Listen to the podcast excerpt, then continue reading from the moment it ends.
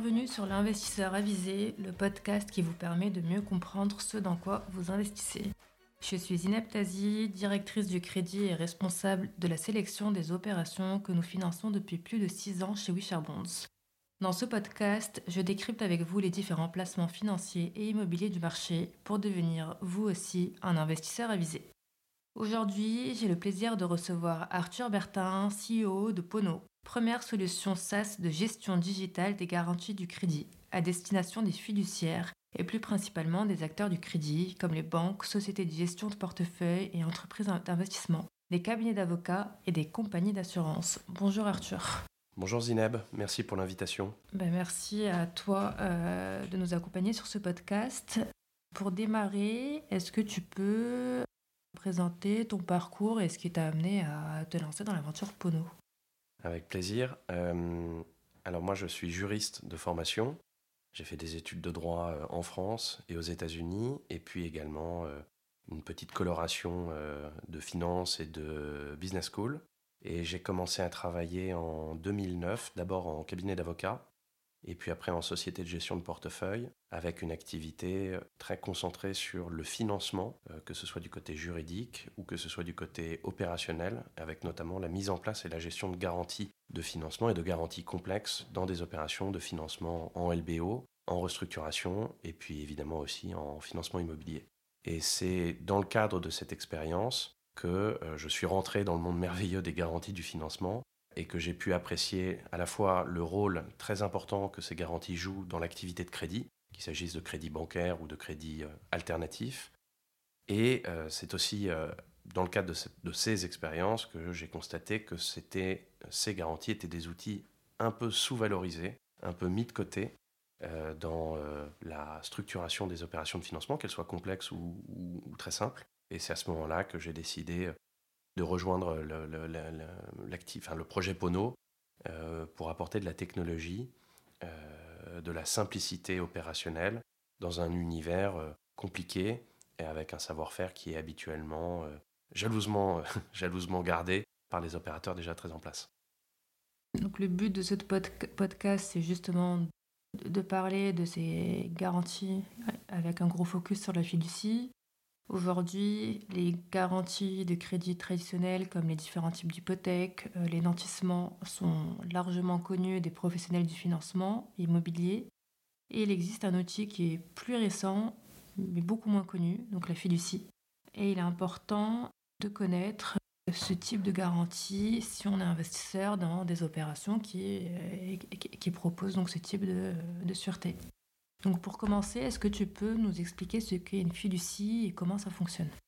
Oui, et avant de parler de fiducie, je vais rapidement évoquer les garanties classiques du financement que tout le monde connaît euh, dans la culture générale des affaires ou même de sa vie personnelle, puisqu'on est tous euh, amenés à un moment donné à devoir financer un projet, et on consent, on octroie euh, aux prêteurs qui nous financent ces projets des garanties. Alors on peut consentir deux grands types de garanties, des garanties réelles qui portent sur des choses. Euh, tout le monde connaît, presque tout le monde connaît l'hypothèque. Euh, un dérivé de l'hypothèque un peu différent dans sa structuration, mais qui a à peu près le même effet opérationnel qui est le privilège de prêteur de deniers. Les gens connaissent un peu moins d'autres formes de sûreté réelle euh, qui portent sur des choses. Res en latin, c'est une chose. Une sûreté réelle, c'est une sûreté qui porte sur un élément du patrimoine, un élément bien défini. Et ces éléments, ça peut être en dehors des, biens immobiliers. Ça peut être des biens immobiliers comme des titres de société, des stocks et même des créances. Et puis il y a les sûretés aussi que tout le monde connaît, qui sont des sûretés personnelles, comme les cautions, et dans un environnement un peu plus professionnel et notamment dans l'immobilier, les garanties autonomes à première demande.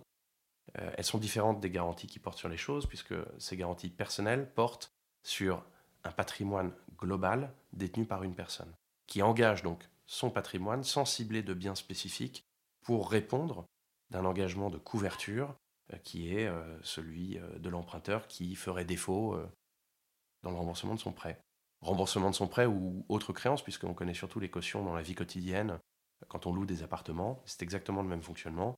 un papa, une maman, un oncle, un grand-père, une grand-mère se portent caution pour, donc vont engager leur patrimoine de manière générale à hauteur d'une créance qui sera un an, euh, un mois, deux mois, trois mois de loyer impayé du bénéficiaire de cette, euh, de cette caution.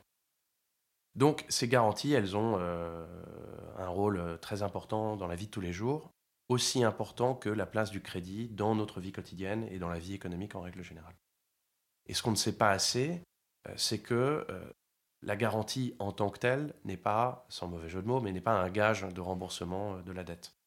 Pourquoi? Parce que d'un côté, on a un législateur qui met en place un catalogue de garanties sur l'étagère pour les prêteurs, et puis de l'autre côté, on a euh, des procédures spécifiques qui vont encadrer les relations entre un prêteur et un emprunteur quand l'emprunteur est défaillant. On appelle ça des procédures d'insolvabilité, en règle générale. Ces procédures d'insolvabilité, elles concernent des personnes physiques, dans le cadre de leur activité professionnelle, dans le cadre de leur activité personnelle aussi, crédit à la consommation par exemple, et plus généralement et plus largement surtout, ces procédures euh, d'insolvabilité qu'on appelle procédures collectives, elles vont concerner tous les emprunteurs qui agissent dans un cadre commercial, professionnel et évidemment donc les entreprises. Pour vous donner une idée euh, de, la, la, place euh, de ces procédures collectives, en France, alors je vous donne des chiffres euh, pré-Covid, mais qui vont de toute façon, on n'y est pas encore, mais on va revenir à ce niveau pré-Covid. Juste avant le Covid, on avait 60 000 entreprises qui faisaient l'objet de procédures collectives, donc qui étaient défaillantes sur leurs engagements et qui avaient donc plus de dettes que d'actifs, plus de dettes exigibles que d'actifs, euh, et, dont le, sort est traité par des tribunaux de commerce, des administrateurs judiciaires et des mandataires euh, liquidateurs, enfin des mandataires euh, judiciaires, pardon, qui représentent les créanciers. Donc c'est pas un petit sujet, et ce que j'ai constaté pendant ces années de pratique professionnelle que j'évoquais avant, c'est que très souvent, on n'essaie pas de mettre à l'épreuve la garantie face à une situation d'insolvabilité. Et cette situation d'insolvabilité, elle vient détricoter les droits qu'un prêteur c'est ménager. Et donc, euh, sans rentrer dans le détail, on peut partir très raisonnablement du postulat que les garanties classiques, hypothèque, gage, nantissement, caution dans une certaine mesure, ne fonctionnent pas aussi bien qu'espéré au niveau d'un créancier lorsque l'emprunteur est en défaut et que s'ouvre une procédure d'insolvabilité, qu'il soit personne physique ou personne morale ou personne physique agissant dans le cadre de son activité professionnelle. Donc il faut bien avoir en fait ce, paradigme en tête si on veut comprendre quelle est l'articulation entre la mise en place d'une sûreté et son efficacité en cas de défaut de l'emprunteur.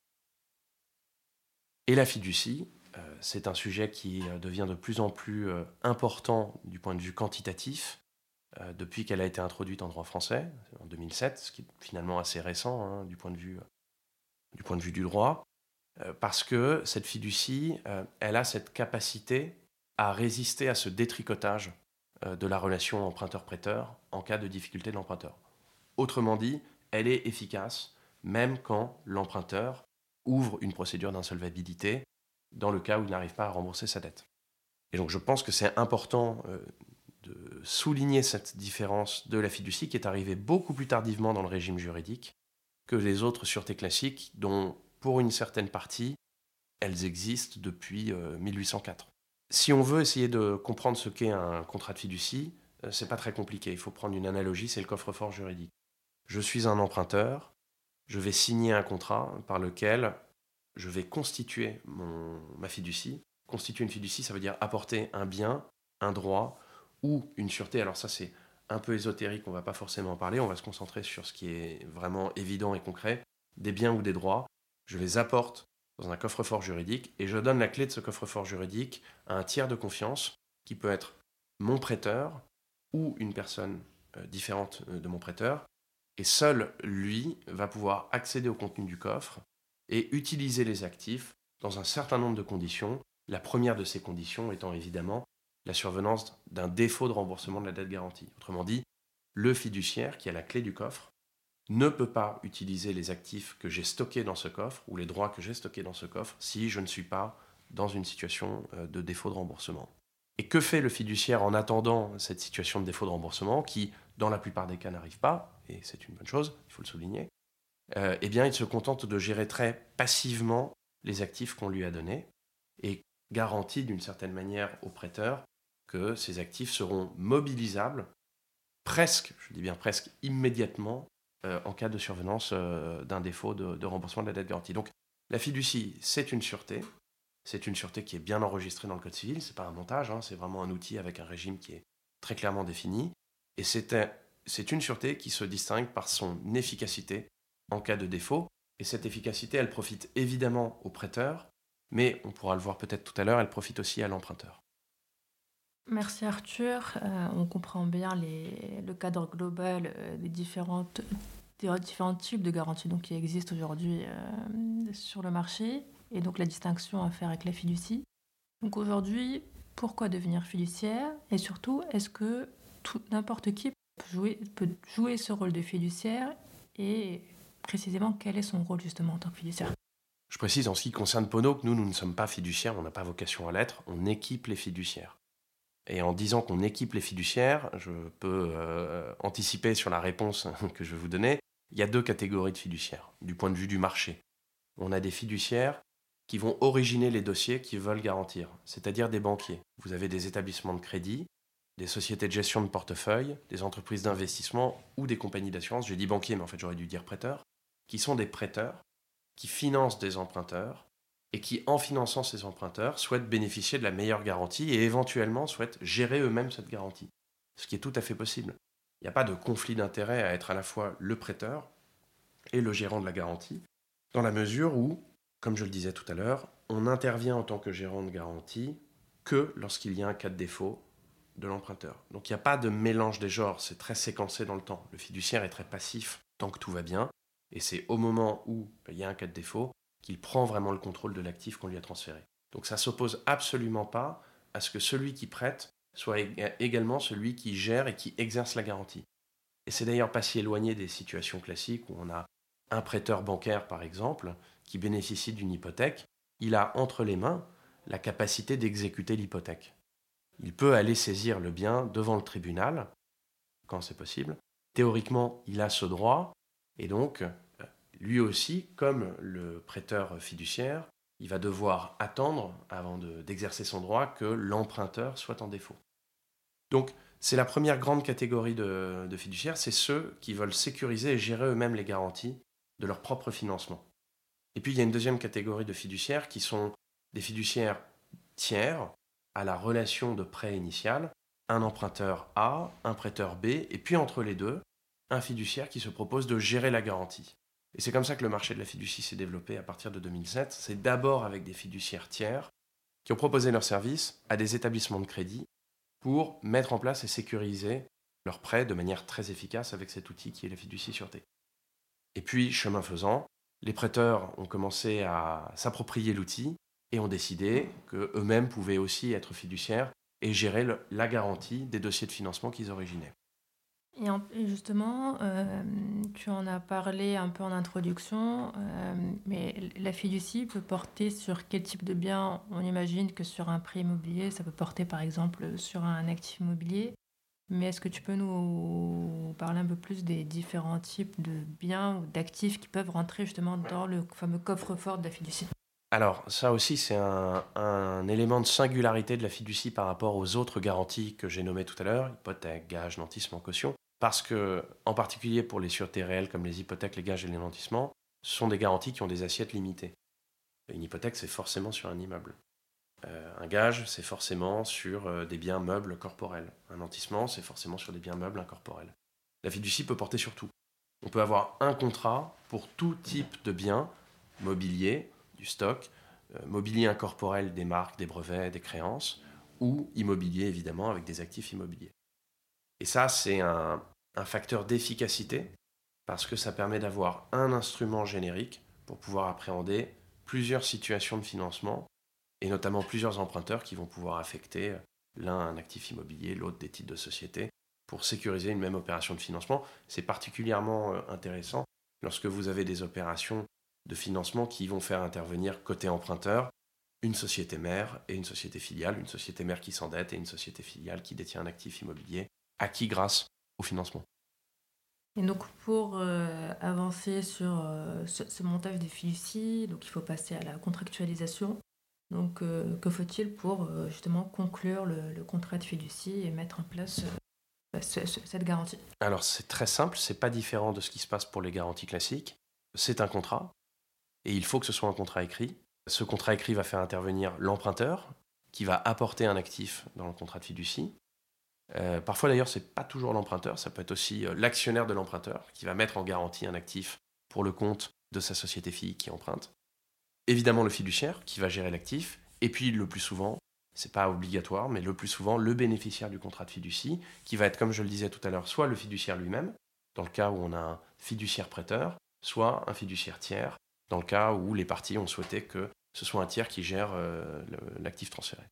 Il y a quelques mentions obligatoires dans le contrat de fiducie, l'identité des parties, la désignation des biens qui sont transférés, la mission du fiduciaire, la durée du transfert, et puis euh, ses pouvoirs de gestion et les obligations, et notamment la responsabilité à laquelle il va faire face euh, en cas de faute de gestion dans ses missions. Donc ce n'est pas différent d'un contrat de garantie classique, c'est un petit peu plus détaillé, euh, dans la mesure où le transfert fiduciaire entraîne un transfert de propriété juridique, donc il faut prévoir les éléments de mission opérationnelle du fiduciaire. Et à quel moment se termine donc ce contrat donc, qui permet, par exemple, à l'emprunteur de finalement récupérer euh, son bien euh, en direct? Alors c'est une question que les fiduciaires ont souvent, c'est qu'est-ce qui se passe si vous décidez de garder le bien? Non, ça ne fonctionne pas comme ça. Le contrat de fiducie, comme les autres garanties du financement, et comme les, en particulier dans ces garanties les sûretés du financement, c'est un contrat qui est accessoire à une obligation principale. Si l'obligation principale disparaît, à savoir le contrat de prêt, parce qu'il a été remboursé d'une manière ou d'une autre, la fiducie, comme les autres sûretés, est désactivée. Donc l'actif fait automatiquement retour dans le patrimoine du constituant. C'est comme si euh, quelqu'un autre que le fiduciaire euh, détenait un double de la clé du coffre et ouvrait automatiquement le coffre lorsque la créance garantie par la fiducie est remboursée. Donc ça, c'est le cas le plus courant dans lequel le contrat euh, de fiducie va être résilié, il va s'achever. Et puis on a des cas évidemment de résiliation par anticipation. Euh, la plupart du temps, ça correspond aussi à des remboursements, mais ça peut être aussi parce que les parties ont décidé, entre elles, qu'elles n'avaient plus besoin du contrat de fiducie pour se sécuriser. Ça arrive dans certains cas, au bout de euh, plusieurs années de gestion fiduciaire, la dette a été quasiment intégralement remboursée, il reste peut-être encore 2-3 ans, les parties décident que, une fois que les trois quarts des remboursements sont intervenus, et eh bien même si toute la dette n'a pas été remboursée, les actifs sont restitués à l'emprunteur. C'est rare, mais ça peut arriver. Et puis il y a la durée légale de la fiducie, 99 ans. C'est rare qu'il y ait des prêts sur 99 ans, moi j'en ai jamais vu, mais tout est possible. Et donc, euh, à l'issue de cette période de 99 ans, le contrat de fiducie est automatiquement résilié et les actifs sont restitués au constituant. Donc, la plupart du temps, la clause de durée du contrat, bah, euh, elle va être euh, classique. Le contrat de fiducie va stipuler une clause de 99 ans maximum avec un terme anticipé. Ce terme anticipé, c'est le remboursement de la créance garantie, que ce soit volontaire, c'est-à-dire effectué par l'emprunteur, ou que ce soit par l'activation de la sûreté, euh, le fiduciaire ayant vendu les biens et ayant pu récupérer les produits de cette vente pour rembourser la dette garantie. ça, c'est le, remboursement de la dette, ou c'est la renonciation au bénéfice du contrat de fiducie par le bénéficiaire pour X ou Y raison, comme je l'indiquais tout à l'heure. Toujours en, parlant des biens donc, qui passent dans le, le patrimoine, enfin, dans, cette fiducie, généralement, en, cas de transfert de biens, quelle que soit leur nature, euh, il y a euh, de la fiscalité qui s'applique. Est-ce que tu peux nous parler un peu justement du régime fiscal et comptable de la fiducie? On connaît tous les contrats qui transfèrent la propriété en droit français. Il n'y en a pas beaucoup. Les plus connus, on les pratique tous les jours. C'est l'achat ou la vente, quel côté on, se place dans la transaction. Et puis il y a le don. C'est les deux grands contrats au travers desquels on transfère la propriété. La vente, on comprend bien l'intérêt. Je vends parce que je vais recevoir un, prix de cession, ou j'achète parce que je veux détenir la propriété du bien. Et puis je donne parce que je suis animé d'une intention libérale, donc je souhaite faire plaisir et donner. Et je reçois parce que je souhaite, je suis intéressé par récupérer la propriété euh, de ce qu'on va me transférer. Avec la fiducie, c'est a priori un peu plus ambigu. On ne comprend pas pourquoi il y a un transfert de propriété, puisqu'il n'y a pas de prix de cession et qu'il n'y a pas d'intention libérale. Euh, ce transfert de propriété, c'est un transfert de propriété à titre de garantie. Donc, je sécurise un financement en offrant la propriété temporaire et juridique d'un bien ou d'un droit que je détiens. Et évidemment, c'est une chose, c'est une conception qui est très différente de l'intention euh, qui, euh, qui préside au contrat de vente ou au contrat d'achat ou au contrat de don. Donc forcément, la taxation d'un transfert de propriété comme celui qu'opère la fiducie doit être différent en termes de politique fiscale de, ce, de la taxation qu'on va mettre en place sur un contrat de vente. Par exemple, un contrat de vente entraîne la plupart du temps, si j'achète des pâtes au supermarché, je vais payer de la TVA là-dessus. Quand je transfère un bien dans un contrat de fiducie, il n'y a pas de prix d'achat. Donc il n'y a pas de TVA à payer. Donc on élude euh, cet élément d'imposition. Pareil, si je transfère un bien dans un contrat de fiducie, il n'y a pas de prix de cession, il n'y a pas de prix de vente. Donc il n'y a pas moyen de constater l'existence d'une plus-value par rapport au moment où j'ai euh, euh, acquis le bien. Là encore, le contrat de fiducie en tire les conséquences et donc il n'y a pas de taxation, il n'y a pas d'imposition sur une éventuelle plus-value puisqu'elle n'est pas matérialisée par un prix de vente. Je pourrais euh, multiplier les, les, exemples comme ça, tout en précisant quand même que l'intégration fiscale du contrat de fiducie n'est pas encore parfaite, et donc il peut subsister ça et là sur des biens mobiliers, par exemple des zones d'ombre, que euh, bah, euh, le droit, la pratique financière vont éclaircir, ou ont déjà commencé à éclaircir, mais globalement, ce qu'il faut retenir, c'est que quand je mets un bien dans un contrat de fiducie, ça n'est pas un fait générateur de fiscalité en tant que tel. Pourquoi? Parce que je le transfère dans un patrimoine pour une durée limitée, je transfère la propriété juridique, mais pas toute la propriété à mon fiduciaire. Il ne peut pas faire ce qu'il veut avec le bien, il n'en est pas complètement propriétaire. Il en est partiellement propriétaire vis-à-vis des parties, même si vis-à-vis des tiers, il donne l'impression d'être propriétaire, euh, il n'en est que partiellement propriétaire. Donc, ça ne peut pas être traité comme un don et comme une vente. Donc, il y a un régime de neutralité fiscale lié euh, au transfert de biens. Et ce régime de neutralité fiscale, il se complète d'un régime de neutralité comptable.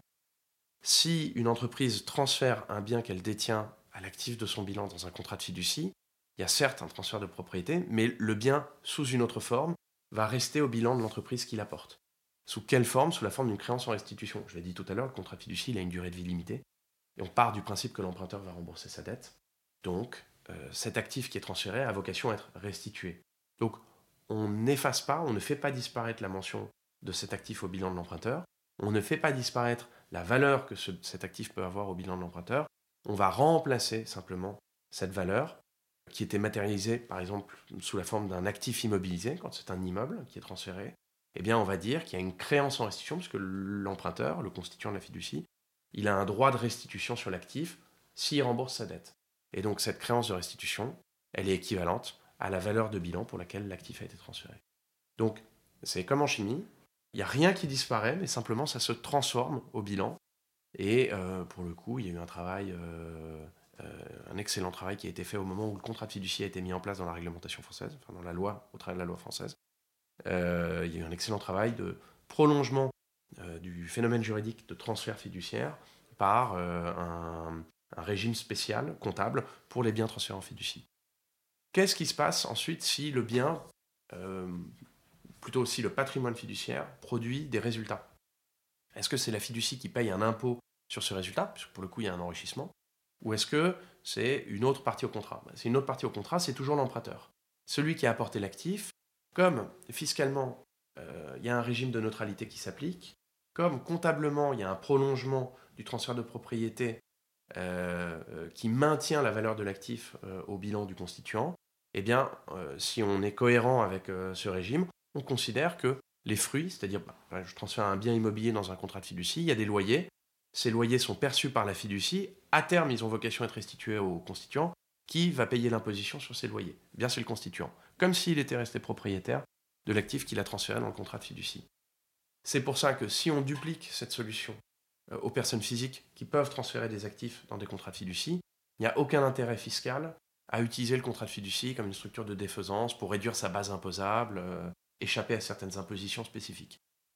Et ça, c'est une très bonne chose puisque ça permet d'utiliser la fiducie à des fins autres que l'optimisation fiscale. Merci. Euh, et donc, on a beaucoup parlé justement de la fiducie dans le cadre de la garantie euh, d'un emprunt euh, à un établissement financier. C'est ce qu'on appelle la fiducie sûreté. Et il existe aussi en France euh, la fiducie de gestion. Est-ce que tu peux bah, nous expliquer quelle est la différence entre ces deux types de fiducie? Elle est très simple. La fiducie sûreté, c'est une sûreté, donc c'est une garantie du financement. Et qui dit garantie du financement dit dette à rembourser. Et donc quand on écrit un contrat de fiducie sûreté, on doit écrire un contrat euh, qui matérialise l'existence d'une dette garantie. C'est prévu dans le Code civil, ça fait partie des mentions à peine de nullité du contrat de fiducie-sûreté. Donc qui dit fiducie-sûreté dit créance de prêt et créance à rembourser sécurisée par le contrat. Un contrat de fiducie-gestion, il va faire autre chose que sécuriser une dette. Il va répondre à un besoin d'externaliser la propriété d'un bien immobilier ou d'un bien mobilier ou d'un bien mobilier euh, corporel ou incorporel. Quels sont ces besoins d'externalisation de la gestion? Il y en a plein en fait. Il y a plein de situations dans la vie quotidienne vie quotidienne des, affaires, vie quotidienne des patrimoines euh, des personnes physiques, où on peut avoir besoin d'utiliser un patrimoine dans lequel on va stocker des actifs ou des droits et on va demander à un tiers de les gérer pour son compte. Il y a des situations dans lesquelles on est en incapacité de gérer correctement ses actifs, euh, parce que euh, le grand âge, parce que la maladie, parce que conflit familial.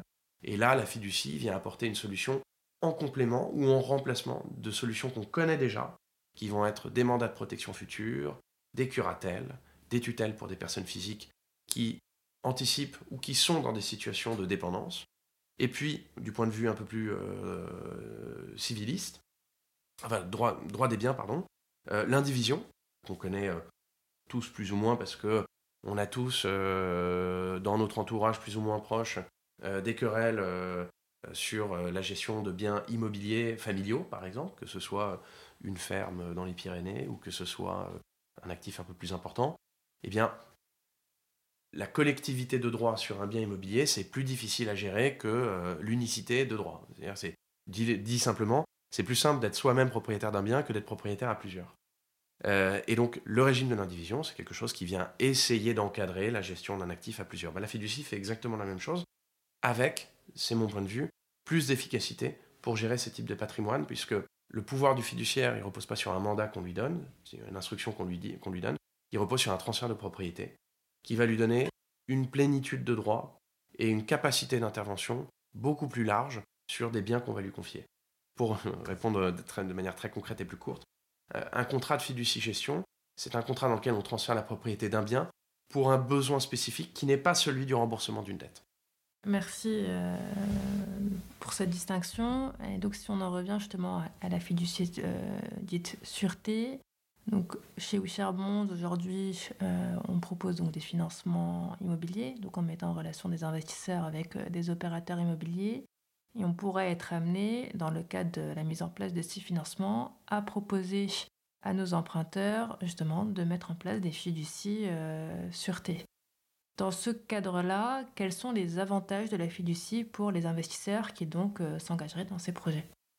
Alors, on dit souvent que la fiducie, c'est la reine des sûretés, alors expression un peu galvaudée, mais, c'est vrai que, comme je le disais tout à l'heure, par rapport aux sûretés classiques euh, qui vont être limitées par les règles d'insolvabilité euh, applicables aux emprunteurs en défaut, la fiducie a beaucoup d'avantages. Premièrement, elle permet d'offrir à l'investisseur, hein, sur la plateforme par exemple WeShareBonds, si WeShareBonds propose à ses investisseurs des opérations de financement dans lesquelles WeShareBonds est fiduciaire pour sécuriser les droits des investisseurs, les investisseurs savent que sur les actifs qui sont transférés dans le patrimoine fiduciaire, ils vont bénéficier d'une exclusivité. Et cette notion d'exclusivité, elle est très importante, parce que ça veut dire que l'actif mis en garantie ne sera pas partagé avec d'autres prêteurs ou d'autres créanciers en dehors de ceux qui sont réunis dans la masse euh, WeShareBonds. Euh, quels sont ces autres prêteurs ou ces autres créanciers? Le fisc, les tribunaux et les frais de justice, des commerçants qui ont contracté avec l'emprunteur et qui, à un moment donné, font valoir euh, une créance qui n'a pas été remboursée sur, sur cet emprunteur. Des entreprises de travaux publics, euh, l'administration fiscale pour les euh, taxes de publicité foncière, etc. Donc c'est très important euh, de garder à l'esprit que l'actif transféré dans le patrimoine fiduciaire est intégralement, exclusivement affecté, sanctuarisé pour rembourser la dette des investisseurs. Ce qui signifie que tout ce qui sortira comme valeur, le fiducie ne change pas le plomb en or, mais tout ce qui sortira comme valeur du patrimoine fiduciaire sera intégralement affecté au remboursement de la dette garantie. Pas plus, mais pas moins. Et c'est déjà une promesse très forte quand on sait comment fonctionnent les autres garanties, qui fonctionnent sur un système, je ne vais pas rentrer dans le détail, mais de droit de préférence. Et ce système de droit de préférence, il a vocation à classer les différents créanciers euh, selon un rang, qu'on appelle un rang de seniorité, euh, qui peut être euh, bouleversé par des privilèges c'est-à-dire des créanciers que la loi a identifiés comme étant plus méritants pour se faire payer en priorité. Je suis un prêteur diligent, je souhaite obtenir une hypothèque sur un bien immobilier, eh bien, malgré l'hypothèque, je ne bénéficierai pas de l'exclusivité de la valeur du bien s'il est vendu, s'il est vendu, puisqu'avec l'hypothèque, ce n'est pas une mince affaire. Euh, j'aurai le droit que la loi me reconnaît en tant que créancier hypothécaire, sous réserve que d'autres créanciers plus méritants n'interviennent pas devant moi. Avec la fiducie, je ne subis pas la concurrence des autres prêteurs. Et ça, c'est vraiment un, facteur d'efficacité qui est très important. Le deuxième facteur euh, d'importance pour l'investisseur, c'est l'immédiateté. Quand un investisseur sait que la dette euh, est en défaut, il veut être remboursé le plus rapidement possible. Et c'est une bonne chose sur des actifs immobiliers, puisque plus les biens immobiliers stagnent, plus le dossier de financement euh, est paralysé, plus le bien peut rapidement perdre de valeur. Donc c'est essentiel d'avoir une garantie qui permette d'appréhender ce bien rapidement, de le mettre en vente à des conditions normales de marché. Et ça, la fiducie le permet, puisque, à la différence des sûretés classiques, la fiducie opère un transfert de propriété qui rend ce bien disponible au bénéfice du prêteur. Alors que dans une sûreté classique, hypothèque, gage, nantissement, le bien est toujours dans le patrimoine de l'emprunteur. Donc il faut aller le chercher saisir, il faut aller devant le juge, etc. Ça prend du temps, c'est des procédures chronophages, chères, et qui sont en plus neutralisées par des ouvertures de procédures d'insolvabilité qui viennent justement stopper les créanciers dans leurs ardeurs en leur disant Je sais que vous avez une créance, vous avez des droits sur tel ou tel actif de l'emprunteur, mais je vais vous demander de déposer votre créance dans un registre, de dire combien on vous doit, et puis on va vous proposer quelque chose à la fin d'une période d'observation de 6 mois, 12 mois, 18 mois. Et à l'issue de cette période d'observation, on vous propose un plan de restructuration de la dette, puis vous serez payé euh, peut-être 5% de la dette la première année, 5% de la dette la deuxième année, 10% la troisième année, et euh, and so on euh, pendant 10 ans. Avec la fiducie, vous n'allez pas chercher un bien qui est dans le patrimoine de l'emprunteur. Il est sorti du patrimoine de l'emprunteur. Fictivement, enfin juridiquement, il est sorti. Économiquement, l'emprunteur a toujours droit à cette valeur. Mais juridiquement, vous allez vous tourner vers le fiduciaire, Wishart Bonds, vous allez appeler Wishart Bonds, vous allez dire voilà, je voudrais que vous mettiez en vente le bien sur le marché parce que euh, la dette est en défaut. Donc c'est infiniment plus rapide, sous certaines conditions de mention, etc. Je ne vais pas rentrer dans le détail juridique, mais c'est infiniment plus rapide que l'exécution des garanties classiques du financement.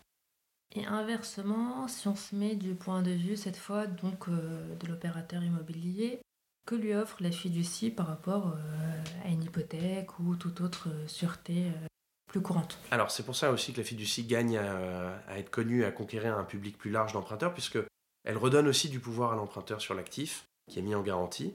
Je dirais déjà qu'en donnant une bonne garantie, je ne veux pas me faire des amis, mais en donnant une bonne garantie, euh, l'emprunteur se ménage une capacité à négocier des taux intéressants sur son prêt. Donc euh, après, est-ce que le prêteur accepte? C'est une autre chose, c'est une question de négociation commerciale, mais c'est important déjà d'avoir ça en tête euh, dans la relation prêteur-emprunteur. Deuxièmement, concéder euh, une, garantie sous la forme de fiducie à son prêteur, c'est aussi l'assurance de pouvoir encadrer, négocier, discuter dans le contrat de fiducie la manière dont le bien va être vendu si jamais il y a un cas de défaut. Et ça, c'est important parce que euh, souvent, l'emprunteur est celui qui connaît mieux le, bien qui est, qui est mis en garantie, que ce soit parce qu'il s'agit du bien financé par le prêteur, que ce soit parce que c'est un bien qu'il a eu longtemps dans son patrimoine et qu'il a décidé d'affecter en garantie euh, pour sécuriser un financement. Et donc, il est capable de dire, je pense que ce bien, il pourrait être vendu à un tel, je pense que ce bien, il pourrait être euh, euh, très bien commercialisé sous telle et telle condition, avec tel ou tel broker. il faudrait qu'il soit expertisé par telle ou telle personne, parce que c'est ce type d'expert qui comprend vraiment bien la valeur de, ces, de, ce type d'actif. Et grâce au contrat de fiducie, il va pouvoir décider de ces paramètres. Et une fois que ces paramètres sont actés dans le contrat, on ne peut plus y déroger. Et le fiduciaire engagerait sa responsabilité si jamais il était dans une situation où il ne respectait pas euh, ce qui a été écrit, les conditions dans lesquelles le contrat a été euh, euh, mis en place. Donc c'est une garantie qui est très forte pour l'emprunteur parce que ça lui permet de garder un certain contrôle quand il est en défaut de paiement. Et puis ça lui permet aussi, par ce contrôle, par cette diligence qu'il a pu apporter dans la mise en place, enfin, dans la définition du, du, protocole de vente de l'actif en cas de défaut, ça lui permet aussi de diriger le fiduciaire qui va procéder à une vente à ses conditions sur le marché et à des conditions normales de marché une hypothèque, un privilège de prêteur de denier, c'est un bien qui est encore dans le patrimoine de l'emprunteur. Donc quand elle est exercée, ce bien, il faut aller l'arracher au patrimoine de l'emprunteur. Et pour l'arracher au patrimoine de l'emprunteur, pour le sortir du patrimoine de l'emprunteur, on va utiliser ce qu'on appelle des voies d'exécution. des saisies qui vont se dénouer dans des ventes judiciaires, qu'on appelle aussi des adjudications, euh, qui vont forcément impacter la valeur de vente. Ce pas des conditions normales de marché de retrouver un bien immobilier dans une salle de vente euh, au tribunal. Et, le tribunal, avec toutes les qualités qu'il a, et les magistrats avec toutes les qualités qu'ils ont, c'est pas leur métier nécessairement d'être euh, des, commercialisateurs de biens immobiliers. Donc on peut évidemment imaginer, et c'est d'ailleurs confirmé par la réalité, que vendre un bien sous hypothèque ou dans le cas d'un privilège de prêteur de deniers au travers d'une procédure judiciaire, ça, ça impacte négativement la valeur de ce bien. Et à la clé, qu'est-ce que c'est euh, le résultat? C'est premièrement que le prêteur risque de ne pas être intégralement remboursé, mais deuxièmement, ça veut dire qu'on aura mobilisé un actif de l'emprunteur pour finalement un résultat déceptif puisque ça n'aura pas réussi à couvrir la dette garantie. Alors que si on a un contrat de fiducie dans lequel on soigne les conditions dans lesquelles le bien va être vendu par le fiduciaire et pas par une juridiction, parce que c'est le fiduciaire qui en est propriétaire, on peut légitimement s'attendre à ce que le bien j'ai dit quand même que la fiducie ne changeait pas le plan d'or, mais s'il y a eu un exercice correct de valorisation au départ euh, pour euh, mesurer euh, l'actif mis en garantie et le financement octroyé à l'emprunteur, on peut légitimement s'attendre à ce que le maximum de la valeur du bien immobilier soit obtenu, reçu par le patrimoine fiduciaire au travers du prix de vente et restitué à l'emprunteur une fois que la dette a été garantie. Donc ça favorise les chances d'avoir un boni, si je puis dire, de cession, là où l'hypothèque, bien souvent, va vendre le prix je ne vais pas dire de manière bradée parce que euh, ça serait serait pas exact, mais euh, forcément à des conditions, euh, à des conditions de marché moins intéressantes. En tout cas pour le vendeur. On a beaucoup parlé du coup des, bah, des avantages de la fiducie, que ce soit pour le prêteur ou pour l'emprunteur. Est-ce qu'il y a des inconvénients ou des freins à la création d'une fiducie? Bah, Des inconvénients ou des freins pas en tant que tel. Il y a des formalités, il y a des conditions, il y a des coûts de constitution qui sont ceux que la loi a prévus, qui sont dans une grande majorité des cas absolument pas rédhibitoires pour les parties. En revanche, si je devais citer par exemple une contrainte essentielle, mais qui n'est pas propre au fiducie, qui est propre à toutes les garanties du financement, euh, c'est le sujet euh, des garanties qui sont constituées dans le cadre de ce qu'on appelle la période suspecte. La période suspecte, c'est celle qui va précéder un état de cessation des paiements de l'emprunteur jusqu'à 18 euh, mois avant cet état de cessation des paiements. Et euh, cette période qui est déterminée par euh, tribunal de la faillite à l'ouverture d'une procédure collective, euh, qui va fixer la date de cessation des paiements, a priori à l'ouverture de la procédure d'insolvabilité, et dans de nombreux cas, va finalement réaliser que l'emprunteur était en défaut, était en cessation des paiements depuis plus longtemps que le jour où il est allé demander l'ouverture de cette procédure d'insolvabilité. Et donc il y a un travail presque d'enquête pour remonter à l'origine de ce, de, ce, de jour de, de, cessation des paiements. Et ce jour identifié de cessation des paiements jusqu'à l'ouverture de la procédure collective va créer ce qu'on appelle la période suspecte dans laquelle on peut définir que l'emprunteur était en cessation des paiements, qu'il le savait plus ou moins, et qu'il a pu mobiliser des actifs de manière frauduleuse pour sécuriser des créanciers qui ne le méritaient pas, ou pour désintéresser des créanciers en fraude de droits d'autres créanciers.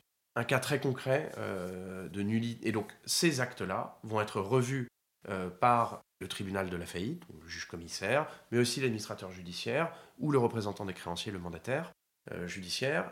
Et tout le monde va regarder un peu ces actes suspects et euh, éventuellement les critiquer et soulever leur nullité, euh, soit de plein droit, soit partielle.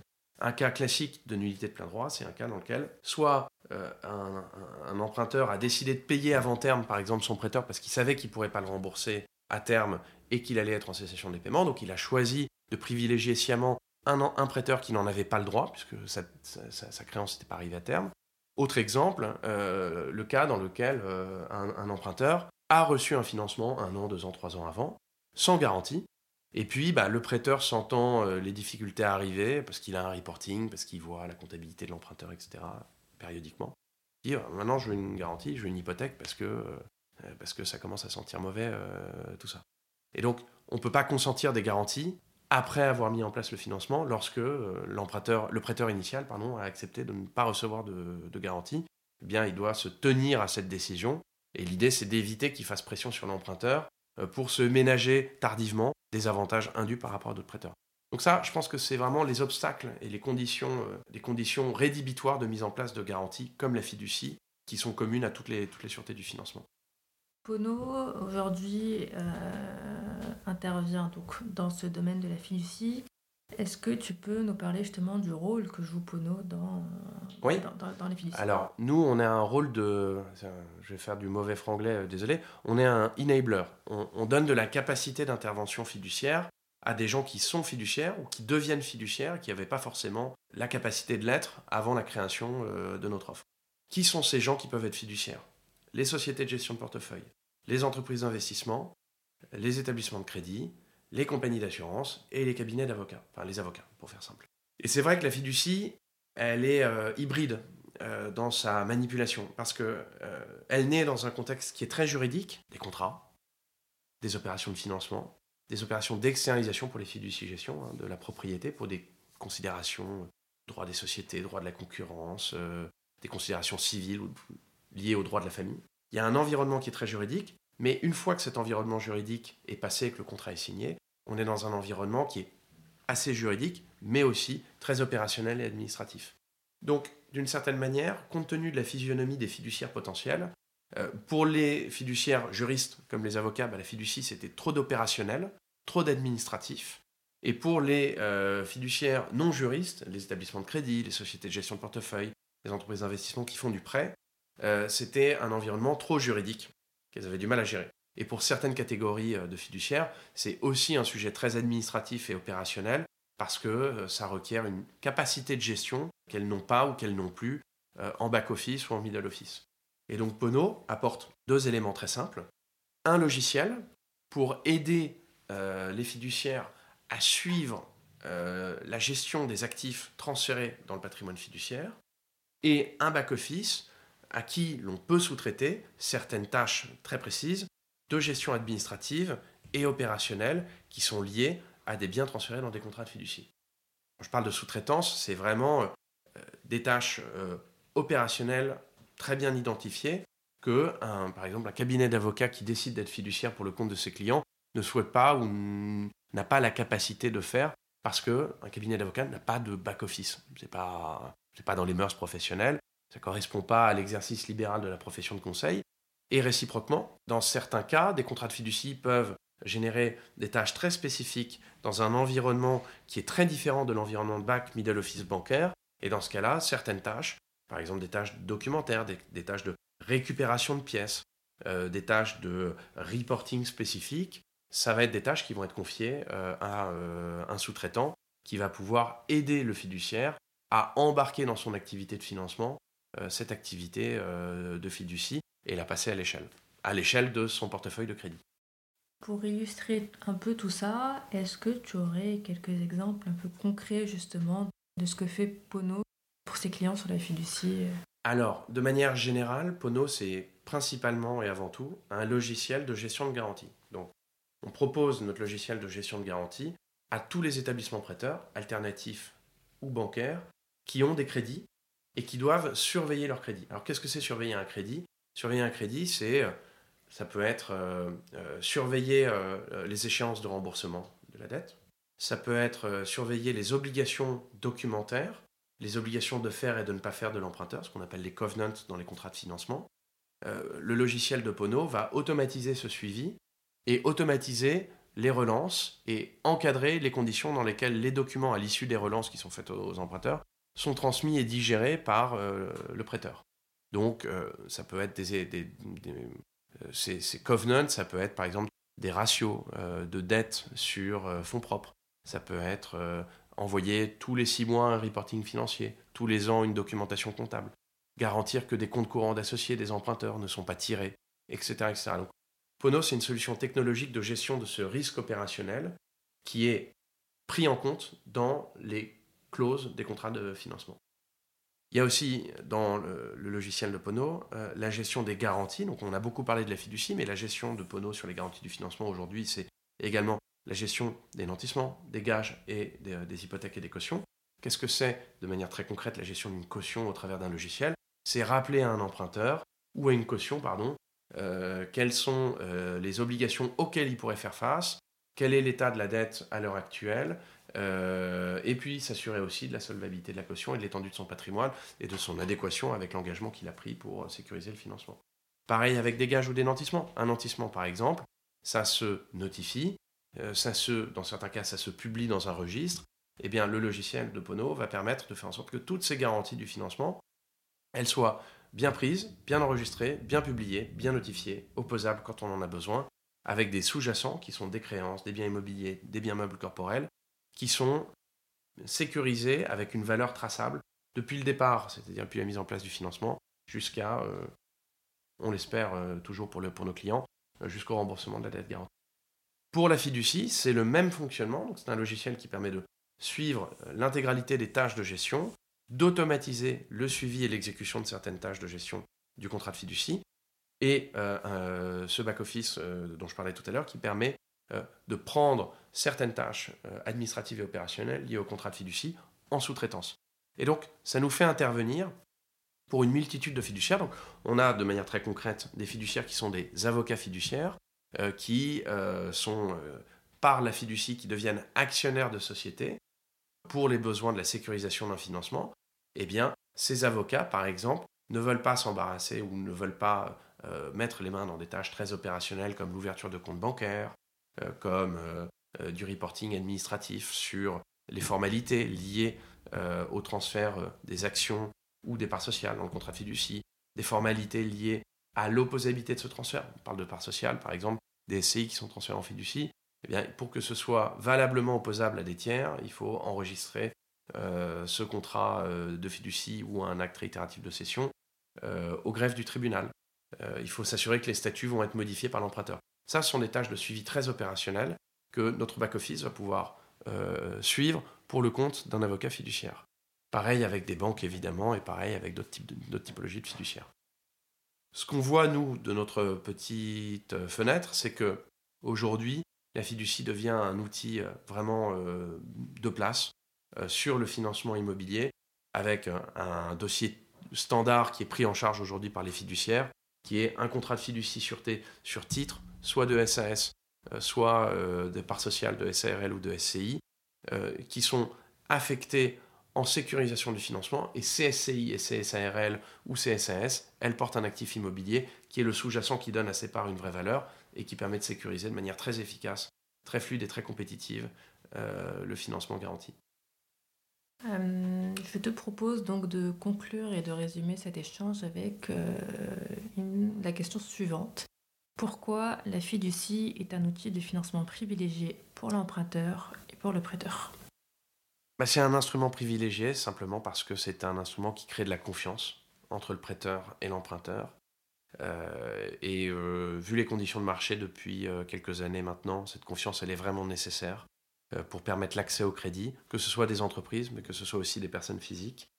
Et cette confiance, elle est matérialisée par les différents éléments qu'on a vus tout à l'heure, de la souplesse dans la mise en place, de la rapidité, euh, de la compétitivité dans les coûts de constitution et évidemment euh, de la conservation de valeur sur l'actif qui est transféré, conservation de valeur qui se fait au bénéfice de l'emprunteur et évidemment du prêteur.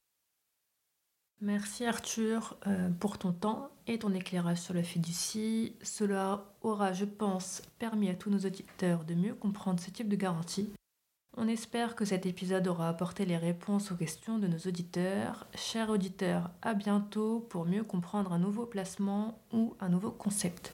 N'oubliez pas de vous abonner pour vous aussi devenir un investisseur avisé.